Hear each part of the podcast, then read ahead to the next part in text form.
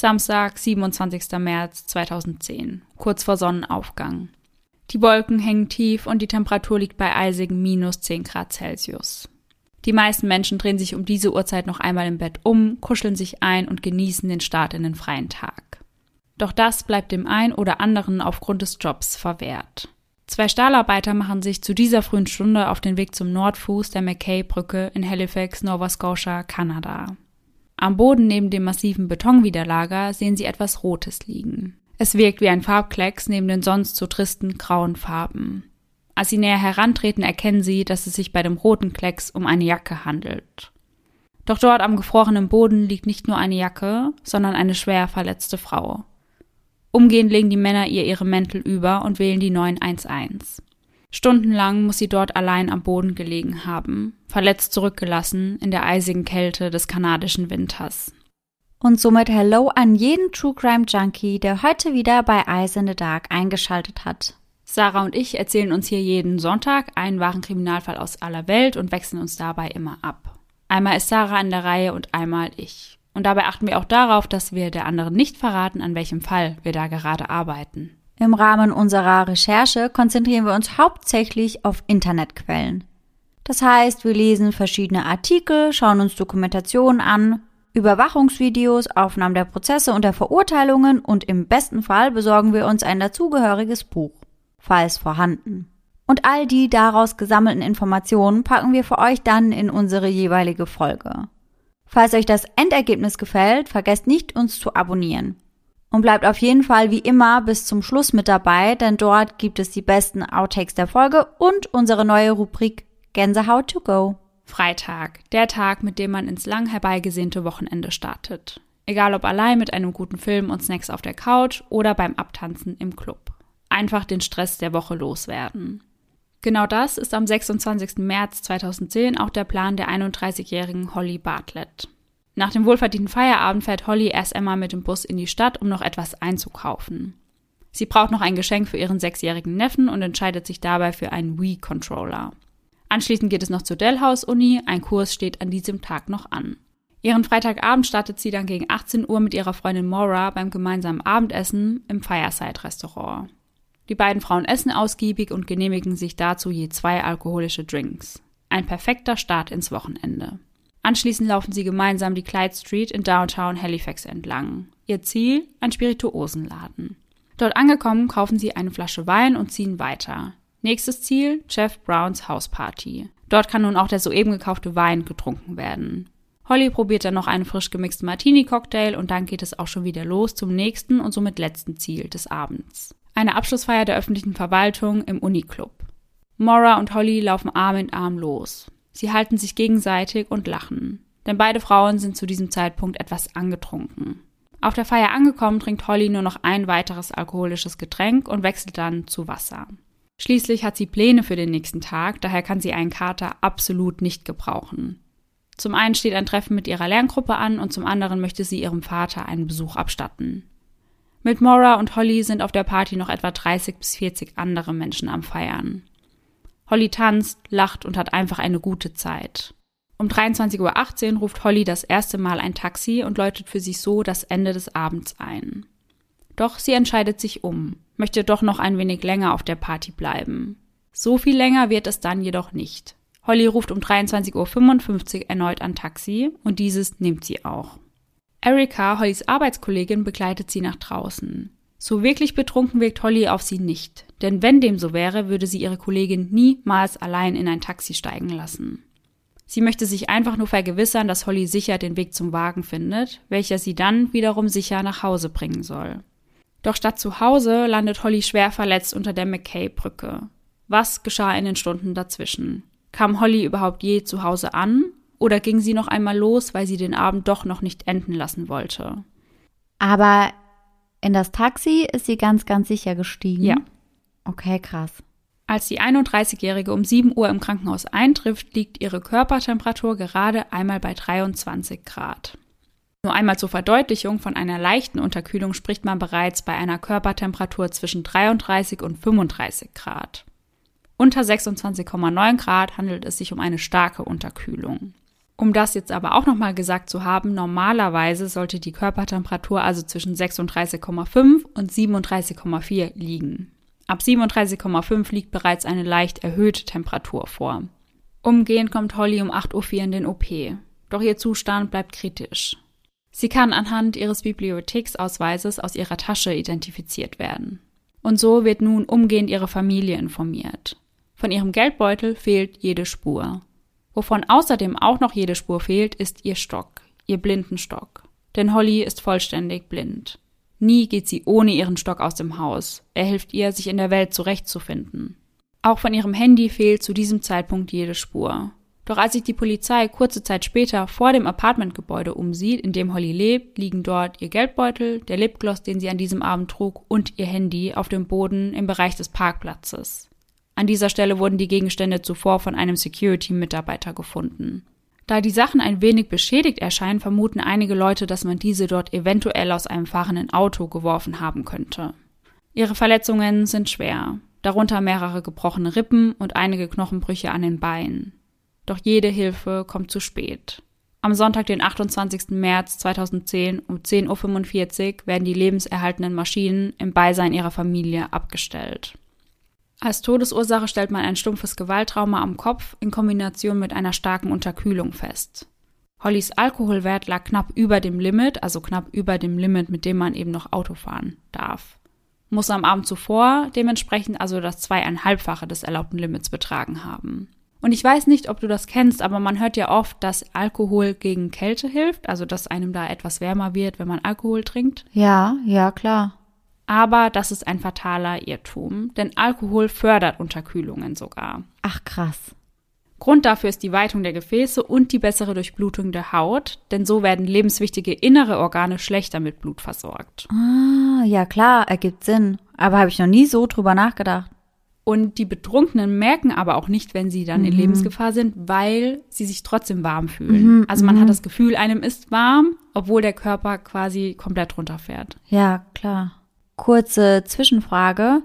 Holly war, als sie gefunden wurde, nicht mehr ansprechbar oder doch? Ja, genau. Also die Arbeiter, die sie fanden, ja. die dachten auch im ersten Moment, dass sie schon nicht mehr lebt. Mm -hmm. Okay.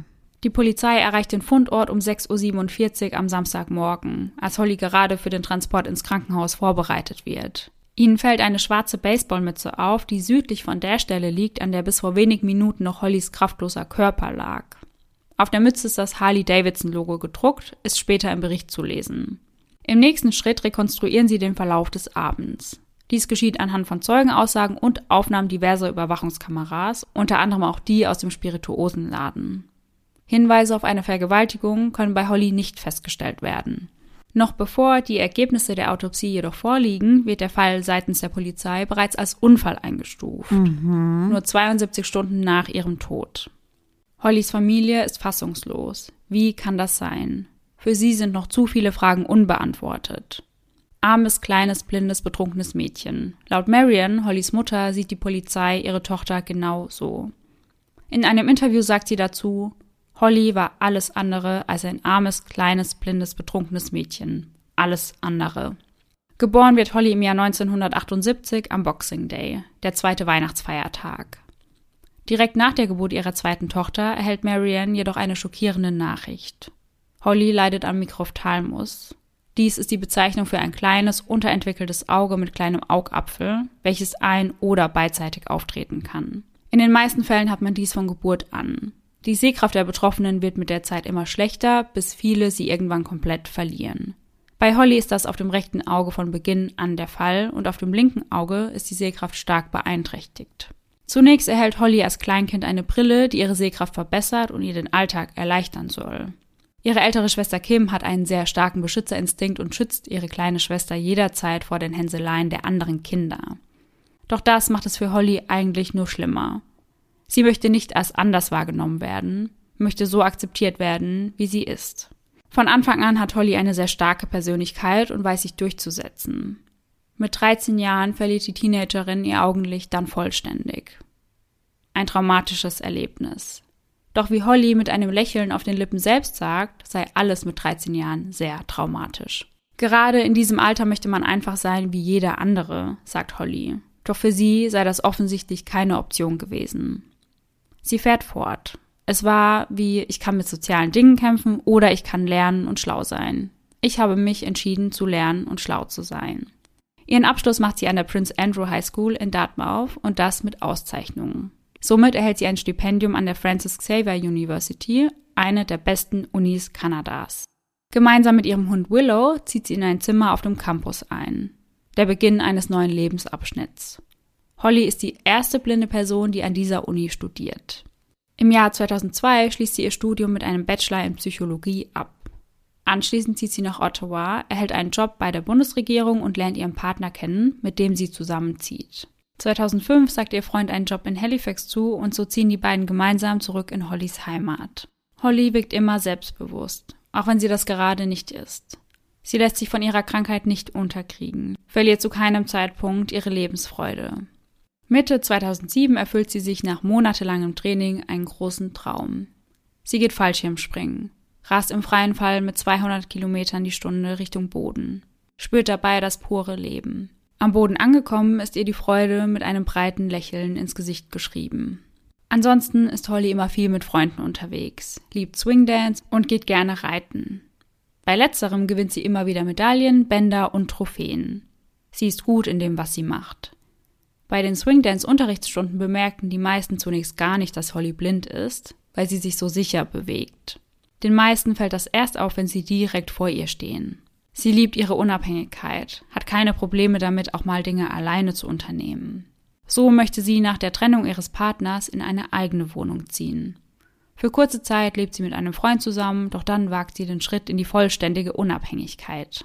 Gesagt, getan. Im Jahr 2007 zieht sie in Halifax in eine Wohnung im 13. Stock. Das Stockwerk hatte sie tatsächlich als Wunsch geäußert, von dort oben sei der Blick so schön, scherzt sie. Holly zieht ohne Willow in ihre neue Wohnung ein. Bereits ein Jahr zuvor musste sie von ihrem treuen Vierbeiner Abschied nehmen, als er eingeschläfert wurde.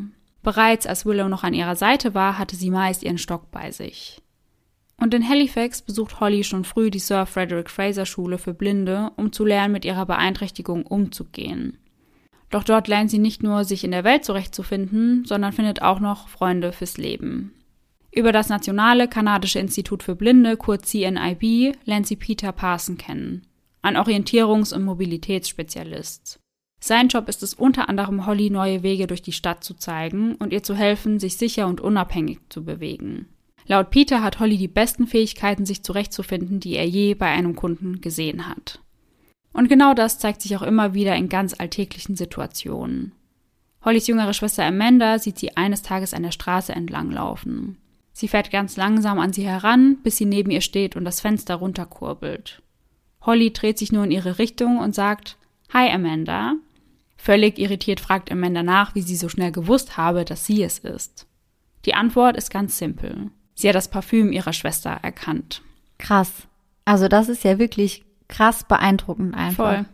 Mit 31 Jahren beginnt Holly eine Vollzeitstelle als Forscherin für die Regierung von Nova Scotia und macht dazu nebenbei ihren Master in Public Administration an der Dalhousie Uni in Halifax. Dazu besucht sie die Uni an zwei Abenden in der Woche. Bei der Arbeit selbst wird Holly von verschiedenen Programmen unterstützt, die ihr das Getippte vorlesen. Und jeden Morgen nimmt sie den Bus Nummer 7, um zur Arbeit zu fahren. Die Bushaltestelle befindet sich praktischerweise direkt vor der Haustür. Das Verhältnis zu ihrer Familie ist sehr innig. Trotz dass Holly sehr viele Freunde hat, verbringt sie die meisten Abende doch noch bei ihren Eltern zu Hause. Ganz besonders seit ihr Vater die Diagnose Lungenkrebs erhalten hat. Für sie steht es an oberster Stelle, für ihre Mitmenschen und ganz besonders ihre Familie da zu sein und sie zu unterstützen, wo sie nur kann. Nun zurück zur viel zu früh abgebrochenen Untersuchung bezüglich Hollys Tod. Als ihre Familie erfährt, dass der Fall so schnell wieder zu den Akten gelegt wird, möchten sie nachhaken. Amanda gibt ihrer Mutter den Anstoß, doch einmal bei der Polizei nachzufragen, ob sie die GPS-Daten aus dem Taxi überprüft hätten. Genau das macht Marion dann auch, doch die Antwort ist nicht nur enttäuschend, sondern meiner Meinung nach auch absolut respektlos. Denn diese lautet, Miss Bartlett, Sie schauen zu viel CSI. Die Theorie des Ermittlerteams, welches unter der Leitung von Mark McKinley agiert, ist ganz einfach. Holly sei vom Taxifahrer vor ihrem Gebäude herausgelassen worden, sei dann jedoch aus Versehen in die falsche Richtung gelaufen. Also nicht zu ihrem Gebäude, dem Condo Building, sondern davon weg. So kam sie zu North Ridge Road, bog an der Kreuzung North Ridge Road und Novalia Drive links ab und ging dann den 200 Meter langen Fußweg entlang, welcher zur McKay-Brücke führt. Dann sei sie gestolpert und neben dem zwei Meter hohen Maschendrahtzaun gelandet. Vor dem Apartment-Building Cancris sei sie dann durch ein Loch im Zaun gekrochen, von dort aus weiter auf dem Betonwiderlager der Brücke, um dann zehn Meter in die Tiefe zu stürzen. Die Vermutung ist also, dass Holly durch den Betonwiderlager dachte, sie befände sich wieder auf der Straße.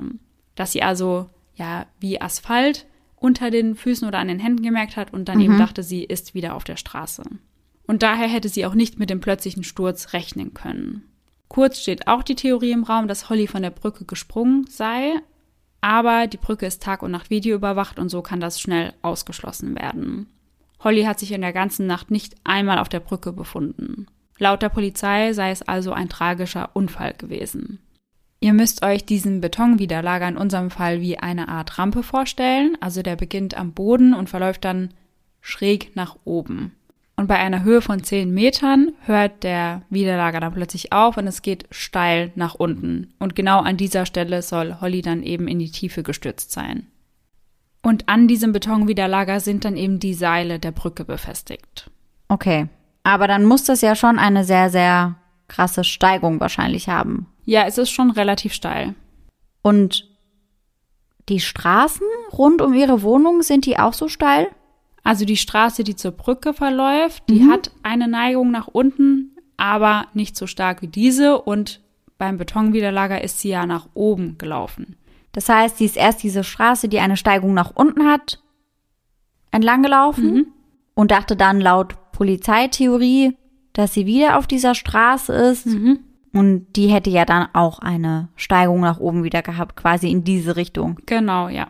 Aber die Steigung ist ja wahrscheinlich vom Winkel völlig unterschiedlich. Genau das und es gibt auch noch ganz viele andere Punkte, die da ja sehr dagegen sprechen. Mhm. Aber da kommen wir später nochmal mhm. drauf zu sprechen. Und wenn wir jetzt schon einmal dabei sind, sprechen wir an dieser Stelle einmal etwas genauer über den Fundort. Der Bereich unter der Brücke, an dem man Holly an jenem Morgen fand, ist von einem Zaun umgeben. Wie schon erwähnt, weist dieser an der einen Stelle jedoch ein Loch auf, durch das man auch als Mensch auf jeden Fall hindurchpassen kann, wenn man sich Mühe gibt. Südlich vom Fundort befindet sich das Cancrest Apartment Gebäude. Der Zaun beginnt hier unterhalb des Parkplatzes, welcher zu dem Gebäude gehört. Hollys Familie stellt sich viele Fragen. Warum sollte Holly von ihrem Gebäude weglaufen? Sie hatte doch sonst nie Probleme, sich zurechtzufinden. Warum klettert sie durch ein Loch im Zaun, obwohl sie doch spätestens an diesem Punkt bemerkt haben musste, dass sie an der Brücke ist? Maggie Rare, investigative Journalistin, stellt sich ganz ähnliche Fragen und entscheidet sich dazu, den Fall einmal etwas genauer unter die Lupe zu nehmen. Sie hat im Gefühl, dass hier irgendetwas nicht stimmt. Sie trifft sich im Laufe ihrer Recherche unter anderem mit Peter Parson, der Orientierungs- und Mobilitätsspezialist, über den wir bereits gesprochen haben. Gemeinsam gründen sie die Gruppe Justice for Holly, in der auch Peters Vater Brian Mitglied ist. Nachdem er beim Militär war, gründete er sein eigenes Ermittlungsunternehmen und agierte in diesem Zug als Privatermittler. Gemeinsam gehen sie nun den Weg ab, den Holly laut der Polizei in der Nacht ihres Todes zurückgelegt haben soll. Peter kann sich beim besten Willen nicht vorstellen, dass Holly in die entgegengesetzte Richtung zu ihrem Apartment gelaufen sein soll. Dazu habe sie zu gute Fähigkeiten, um sich zu orientieren. Denn Peter sagt ebenfalls, dass Holly relativ schnell gemerkt haben müsste, dass sie in die falsche Richtung läuft, eben weil die Straße Richtung Brücke bergab verläuft. Mhm. Das ergibt für ihn also definitiv keinen Sinn. Noch weniger Sinn ergibt das Ganze in seinen Augen, nachdem er den Weg selbst abgelaufen ist. Peter sagt außerdem, dass Holly ja auch gemerkt hätte, wenn sie nicht direkt den Bordstein vor ihrem Apartmentgebäude erreicht hätte. Außerdem sagt Peter, dass Holly auch sehr stark auf Geräusche achtet, um sich zu orientieren und wenn sie an der nächsten Straße um die Ecke gegangen wäre, wie die Polizei das dargestellt hat, wäre der Querverkehr plötzlich parallel zu ihr gewesen, ein zusätzlicher Hinweis darauf, dass sie gerade in die falsche Richtung läuft. Mhm. Wäre sie trotz all dem bis zur Brücke gelaufen, hätte sie den Verkehr über sich definitiv wahrgenommen und hätte spätestens jetzt gewusst, wo sie sich gerade befindet. Laut Peter habe sich die Polizei gar nicht damit auseinandergesetzt, wie sich eine blinde Person orientiert. Und so können sie auch keine Theorie aufstellen, warum sie irgendwo hinlaufen sollte, wo sie nicht hin wollte. Wenn man, wie die Polizei, davon ausgeht, dass Holly dem Betonwiderlager auf allen Vieren hochgeklettert ist, ergibt der plötzliche Absturz ebenfalls wenig Sinn. Denn dann wäre Holly ja mit den Händen vorangekrochen, hätte also merken müssen, dass der Weg, wie die Polizei meint, plötzlich endet. Ja, da gehe ich eigentlich auch von aus, weil wenn sie mit den Händen voran war, dann hätte sie ja irgendwann ins Leere greifen müssen mhm. Und dann krabbelt man ja nicht einfach weiter. Ja, eben. Aber warum geht die Polizei eigentlich davon aus, dass sie hochgekrabbelt ist? Gibt es da irgendwelche Anhaltspunkte für? Also ich vermute, dass sie davon ausgehen anhand ihrer Verletzungen, weil sie einige Abschiffungen an den Knien hatte. Maggie, die Journalistin, trifft sich nun auch mit Kelly Moore, der ehemalige Hausbesitzer des Cancrest Apartment Gebäudes. Nur kurz zur Erinnerung, das ist das Gebäude direkt an der Brücke, mhm. wo unterhalb der Zaun beginnt, durch den Holly gekrabbelt sein soll. Ah ja, ja, genau. Kelly war dort Hausbesitzer von den Jahren 2007 bis 2015. Am Abend des 26. März ging er gegen 23 Uhr wie jeden Abend seine Runde und das sowohl innerhalb als auch außerhalb des Gebäudes. Dabei schaut er immer, ob alles in Ordnung ist oder ihm irgendetwas Ungewöhnliches auffällt. Wie nicht anders zu erwarten, an einem Freitagabend sieht er einige Menschen auf dem Balkon sitzen, Zigaretten rauchen, Alkohol trinken und sich über Gott und die Welt unterhalten. Also alles wie immer. Gegen zwei Uhr geht er dann selbst ins Bett. Er sagt, dass irgendjemand Holly hätte hören müssen, wenn sie nach Hilfe gerufen hätte. Denn wie eben schon gesagt, saßen um diese Uhrzeit einige Leute auf dem Balkon und da die Stelle, an der Holly gefunden wurde, nicht weit von dem Gebäude entfernt war, hätte sie irgendjemand hören müssen. Die Antwort auf die Frage, ob er damals von der Polizei befragt worden sei, schockiert Maggie. Ja, das schon, aber das sei erst Monate nach Hollys Tod passiert. Die Aufnahmen der Weitwinkelüberwachungskamera, die auf dem Parkplatz gerichtet ist, interessierte sie dabei überhaupt nicht. Und mittlerweile ist es für eine Sichtung auch viel zu spät, denn die Aufnahmen sind schon längst nicht mehr verfügbar. Aber wäre auf diesen Aufnahmen dann vielleicht auch der Sturz zu sehen gewesen? Das nicht unbedingt, aber man hätte vielleicht sehen können, ja, ob sie doch nicht alleine unterwegs war, ob der Taxifahrer sie vielleicht woanders rausgelassen hatte, solche ja, Dinge. Ja. ja, oder ob sie da vielleicht irgendwie verwirrt rumgeirrt ist genau, oder so. Ja. Okay, okay. Ja, dafür ist es dann wohl zu spät. Ja. Hm. Tom Martin, ehemaliger Ermittler, schließt sich der Gruppe ebenfalls an. Er ist der Meinung, dass Holly Zementstaub an ihrer Hose und an ihren Schuhen haben müsste, wenn sie tatsächlich dem Betonwiderlager nach oben gekrochen ist. Maggie gibt daraufhin Hollys Mutter Bescheid und fragt nach, ob sie sich Hollys Kleidung von jenem Abend einmal genauer anschauen dürften. Holly trug eine Blue Jeans, schwarze kniehohe Boots, eine royalblaue Bluse und die rote Jacke. Alle Sachen sind von der Untersuchung noch verpackt und nicht gewaschen worden. Die besten Voraussetzungen für eine erneute Betrachtung. Dabei konzentrieren sie sich auf zwei Stellen ganz genau. Bei der Hose auf die Stellen an den Knien und bei den Schuhen auf die Spitze. Zementstaub können sie weder auf dem einen noch auf dem anderen Kleidungsstück finden. Lediglich drei Risse in der Hose, zwei auf der Rückseite unterhalb der Gesäßtasche und einer knapp unterhalb des Knies. Noch dazu befindet sich Dreck auf der Rückseite der Hose, jedoch kein Zementstaub. Auch ihre Schuhe hätten an der Spitze viel abgenutzter sein müssen, wenn sie tatsächlich auf allen Vieren den Widerlager hochgekrochen wäre. Im nächsten Schritt versucht Maggie mit den Medizinern zu sprechen, die zuständig für Hollys Autopsie gewesen sind. Doch die beiden Männer erklären sich nicht dazu bereit, mit ihr zu sprechen. Tom hat hingegen Erfolg und erhält die gewünschten Informationen. Tom erzählt, dass er Holly aufgrund der Schwellungen und Verfärbungen im Gesicht auf den Fotos nicht erkennen konnte. Sie hatte blaue Flecken, Prellungen und Schnitte an der Lippe und das sowohl innen als auch außen. Über die gebrochenen Rippen und die Brüche an den Beinen haben wir ja bereits zu Beginn ganz kurz gesprochen. Genauer gesagt hatte Holly eine Fraktur am unteren rechten Bein und zwei weitere am unteren linken Bein. An den Beinen, genauer gesagt an den Knien, hat sie außerdem Abschürfungen, was ja, wie wir schon gesagt haben, für die Theorie der Polizei sprechen könnte. Oder zumindest dafür, dass sie sich kriechend fortbewegt hat. Ihre Hände sprechen dagegen eine ganz andere Sprache. Denn man sollte ja meinen, dass ihre Handinnenflächen ebenfalls Abschürfungen oder zumindest Kratzer aufweisen müssten. Doch Fehlanzeige. Diese sind nahezu makellos. Ganz anders sieht es auf den Handrücken aus. Auf diesen sind ganz klar einige Kratzer und Schnitte zu erkennen. Tom merkt an, dass dies dafür sprechen könnte, dass Holly sich die Hände vors Gesicht gehalten hat, um sich vor einem Angriff zu schützen. Denn bei einem Sturz hält man seine Hände ja eher instinktiv mit den Handflächen nach unten, um sich eben zu schützen. Wäre Holly gestürzt, hätten doch also die Handinnenflächen verletzt gewesen sein müssen. Oder? Am Kopf gibt es keine äußeren Auffälligkeiten, bis auf einen ganz kleinen Punkt. Die Verletzungen scheinen alle nur im Inneren zu erkennen zu sein. Holly hatte eine subdurale Blutung auf der rechten Seite des Gehirns. Dabei handelt es sich um eine Blutung zwischen der harten Hirnhaut und dem Gehirn selbst. Meist hervorgerufen durch ein schweres Schädelhirntrauma, etwa durch einen Verkehrsunfall oder Sturz. Auf der rechten Gesäßseite hat sie einen großen blauen Fleck, zwei bis drei kleinere auf der linken Seite. Maggie, Tom und Peter stellen sich außerdem die Frage, wie die Polizei Hollys Stock nicht finden konnte, wenn doch einige Freunde von ihr ihn problemlos fanden. Randall Pittman, ein Freund der Familie, macht sich noch am Tag von Hollys Tod auf den Weg. Er geht den Weg zur Brücke hinab und schaut sich in den Büschen nahe des Zaunes um. Das Tape der Polizei ist schon längst entfernt worden. Randall und seine Frau finden den Stock im Zaun unterhalb des Cancross Apartment Buildings und halten den Fund auf Video fest. Darauf ist ganz klar zu erkennen, dass der Stock nicht irgendwo gut versteckt war, sondern ganz klar und deutlich zu erkennen war. Die Polizei hatte das Gebiet weiträumig mit Hunden abgesucht und ihn nicht gefunden. Dafür kann es eigentlich nur zwei gute Gründe geben. Entweder wurde nicht ordentlich gesucht oder jemand hat den Stock nachträglich dort platziert. Denn Randall sagt auch, es habe nicht so ausgesehen, als habe Holly den Stock an dieser Stelle verloren, sondern als sei er absichtlich dort platziert worden. Holly selbst wurde auf der anderen Seite des Zauns gefunden. Zwei Stunden warten Randall und seine Frau auf das Eintreffen der Polizei, die den Stock sicherstellen. Sie selbst sagten, sie wollten eben keine Beweise vernichten, indem sie den Stock einfach an sich nehmen. In der Angabe, ob Hollys Blindenstock untersucht worden ist, sind sich die Quellen sehr uneinig. In einigen heißt es, man habe nur ihre eigenen Fingerabdrücke darauf gefunden und in anderen hingegen heißt es, er sei nie untersucht worden.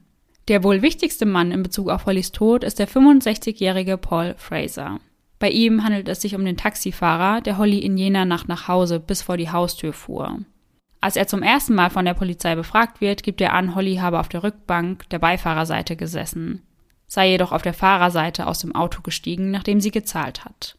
Doch dann habe sie sich in Richtung North Ridge Road gedreht und sei vom Gebäude weggelaufen. Paul habe nicht gemerkt, dass sie blind war und sich auch nichts dabei gedacht, als sie plötzlich in eine andere Richtung lief.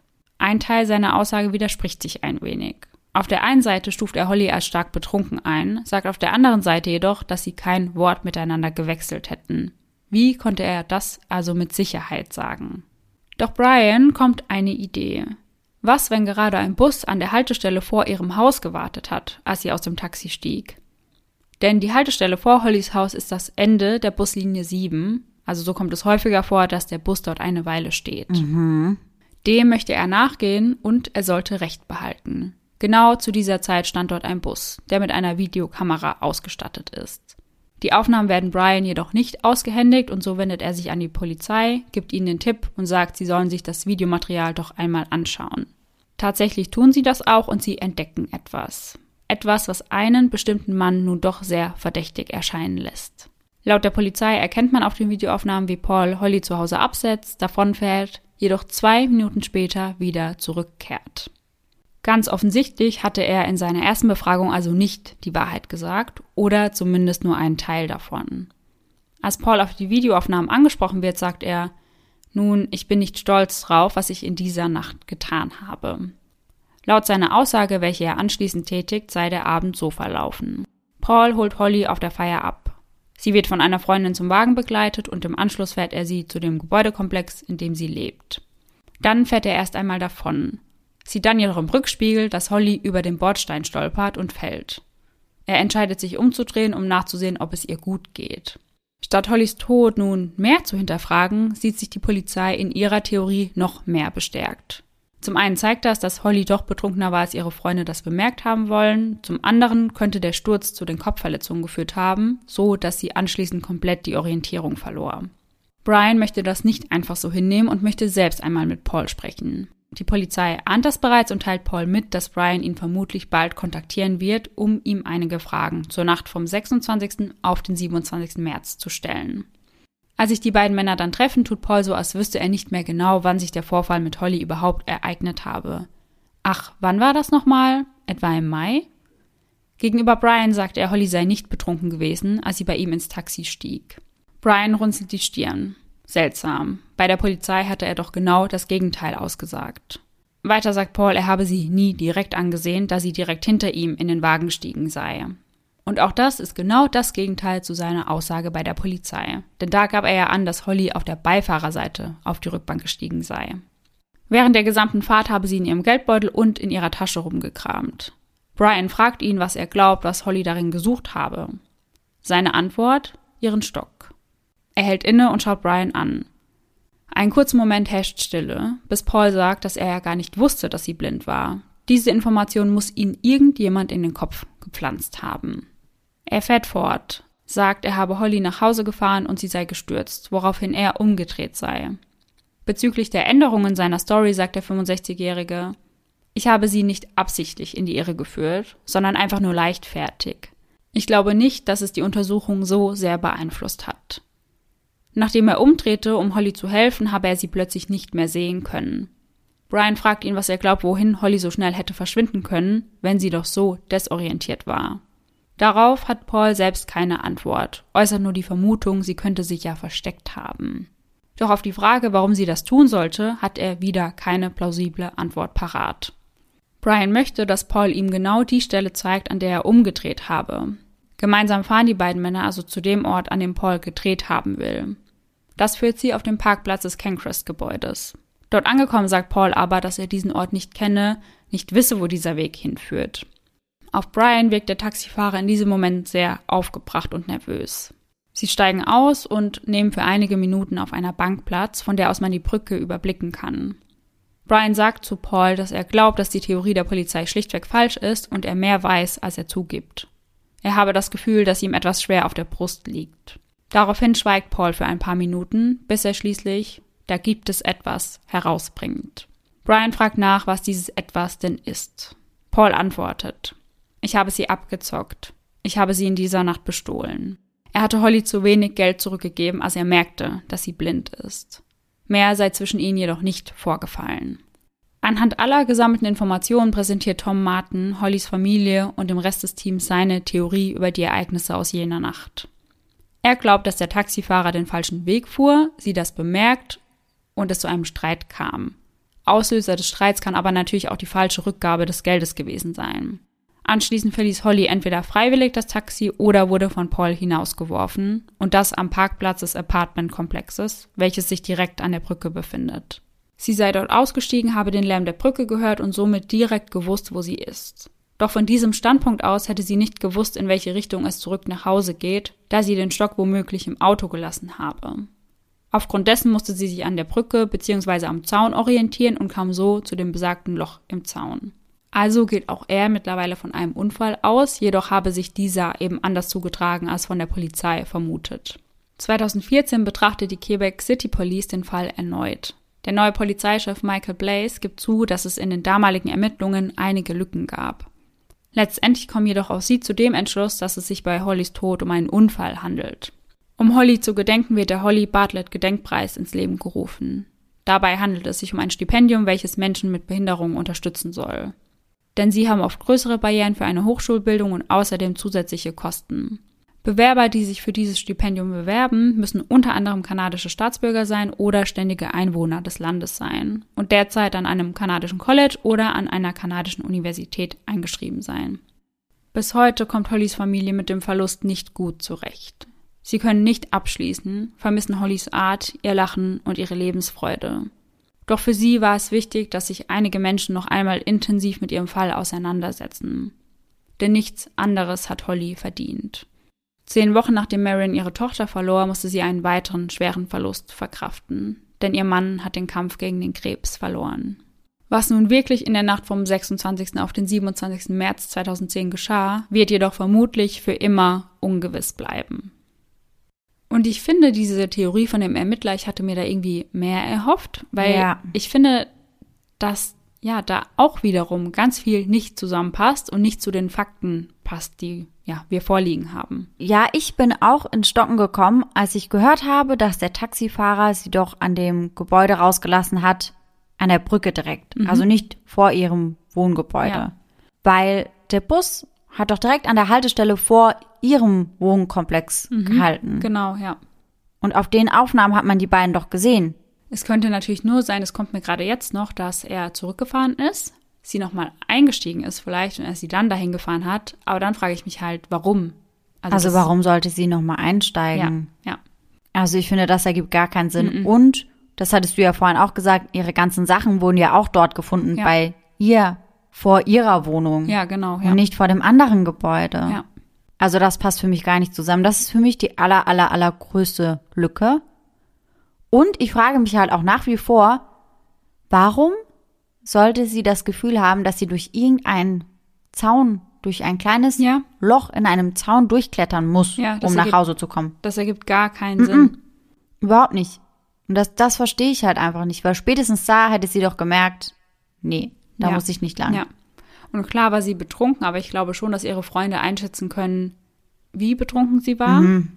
Und wenn Peter auch sagt, sie konnte sich so gut orientieren, ja. kann ich mir auch nicht vorstellen, dass sie da einfach landet, wenn sie direkt vor der Haustür rausgelassen wird. Ja, ja, das verstehe ich auch nicht. Und gehen wir mal davon aus, der Taxifahrer hat sie bei dem Apartmentkomplex an der Brücke rausgelassen, ohne Stock.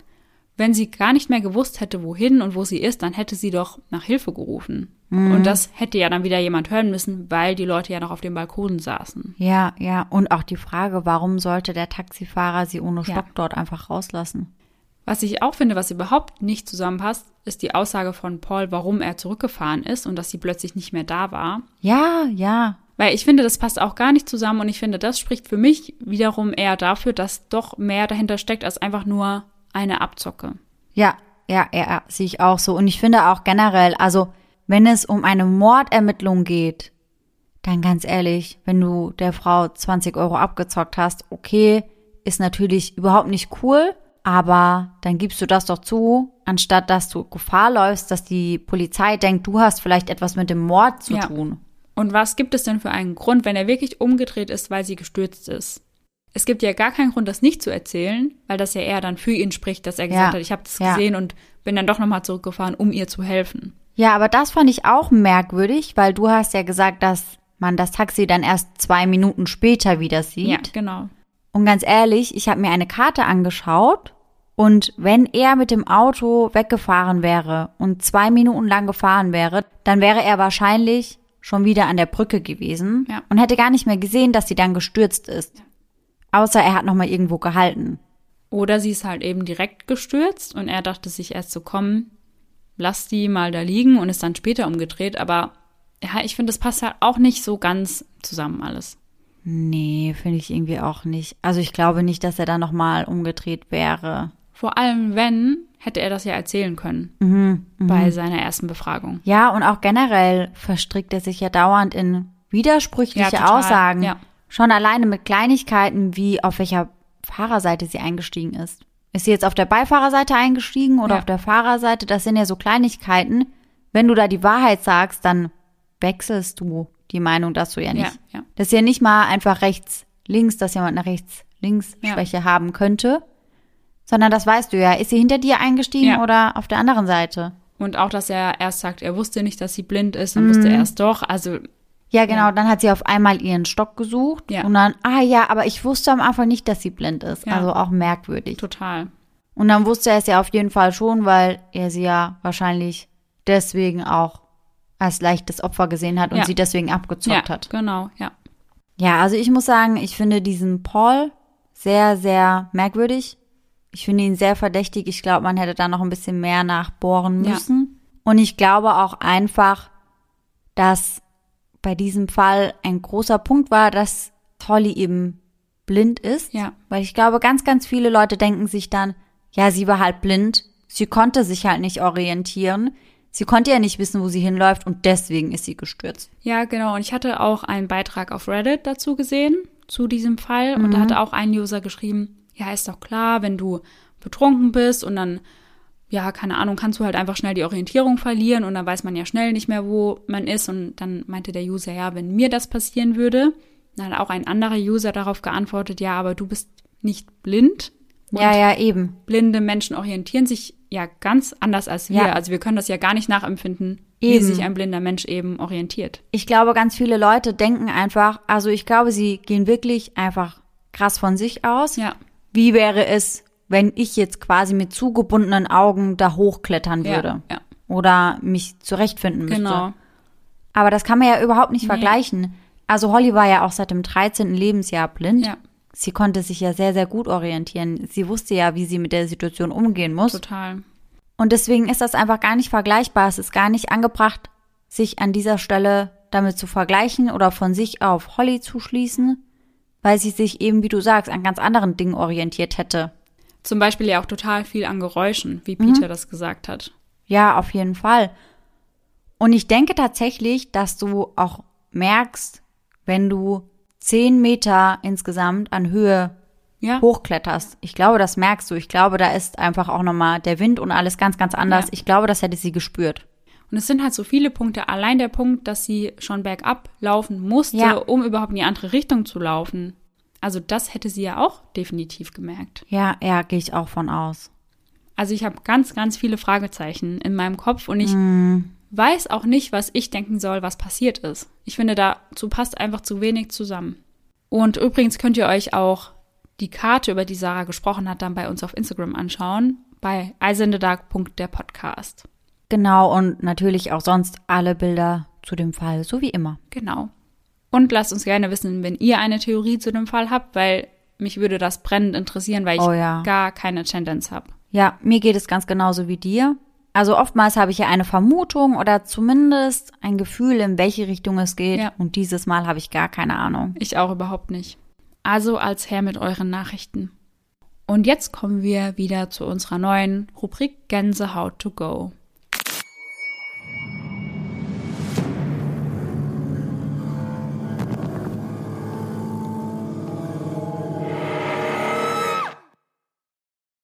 Hello Laura und hello Sarah.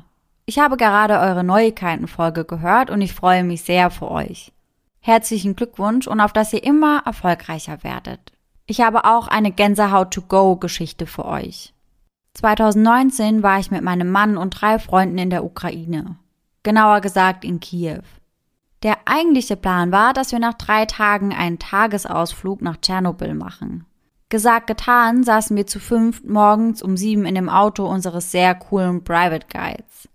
Nach etwas mehr als zwei Stunden Fahrt waren wir da, in der Sperrzone. Unser Guide erzählte uns anfangs, dass wir nichts anfassen sollen, keine Hunde streicheln sollen und wir hatten total Respekt vor allem. Aber gegen Nachmittag waren die Hemmungen dann weg und unser Guide sagte uns, geht auf das Hochhaus und genießt die Aussicht. Wir fragten, ob er nicht mit will. Er sagte nein. Er war dort oben schon 20 Mal. Mindestens. Also sind wir dann die 16 Stockwerke zu Fuß hochgelaufen. Es war ein alter Wohnblock, wie man ihn auch in Ostberlin häufiger sieht. Die letzten Stockwerke waren nur noch rostige Metallleitern. Aber dann standen wir da oben und es war einfach atemberaubend. Eine halbe Stunde verging und es fing an zu dämmern. Ich wollte wieder im Auto sein, bevor es dunkel wurde, also ging ich alleine schon mal runter mit meiner Handytaschenlampe. Das Treppenhaus zierte ganz viele Einschusslöcher und ich war dann doch neugierig mal zu gucken, wie diese Wohnungen aussahen in dem Block. Ich bin dann in einen Flur abgebogen. Dort wehte auf einmal ein heftiger Wind durch die Fenster. Als ich dann etwas weiter ging, sah ich, wie in einem Zimmer Putz von der Wand fiel und ein Kabel leicht hin und her schwang. Dann bin ich zurückgelaufen, so schnell ich konnte. Ich habe es im Auto unserem Guide erzählt und er meinte, dass das normal sei in dem Gebäude. Wahrscheinlich nur der Wind. Allerdings war in dem Raum absolut kein Wind zu spüren. Ich habe es auch für mich behalten, da die anderen alle sehr glücklich waren, als sie runterkamen. Anbei sende ich ein Bild von dem Dach des Hauses. Und die liebe Susi hat uns das Bild dann rübergesendet und wir werden euch das dann auch in eine unserer Stories packen. Und man muss wirklich sagen, dass das echt beeindruckend aussieht von dort oben. Ja, total. Generell wäre Tschernobyl auf jeden Fall etwas, was ich mir auch mega gerne mal anschauen würde. Mhm. Ich finde den Ort einfach so, so spannend und so unheimlich, glaube ich. Ich glaube, ich würde echt gerne mal durchlaufen. Ja, voll. Und dann hoffen wir natürlich, dass ihr alle nächsten Sonntag wieder mit dabei seid und bis dahin schöne Träume. Bis dann. Tschüss. Tschüssi.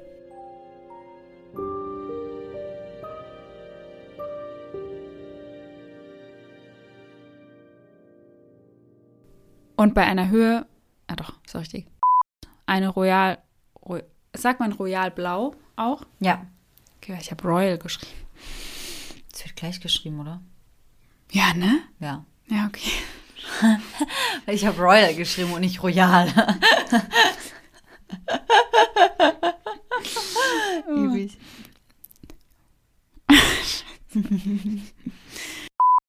Mein Bauchtime wirklich immer genau so, wie du gerade fertig bist. Oh, hier ist Pause. Okay, hier kann ich kurz. Einen kurzen Moment herrscht, herrscht Stille. Letztendlich kommen jedoch auch sie zu den Entsch hm.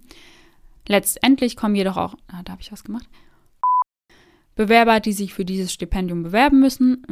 Was? Manchmal macht so ein fehlendes Komma den ganzen Satz schwierig zu lesen. Und ganz ehrlich, ich habe mir mal eine. Und ganz ehrlich, ich habe mir. Oh. Du hast ja.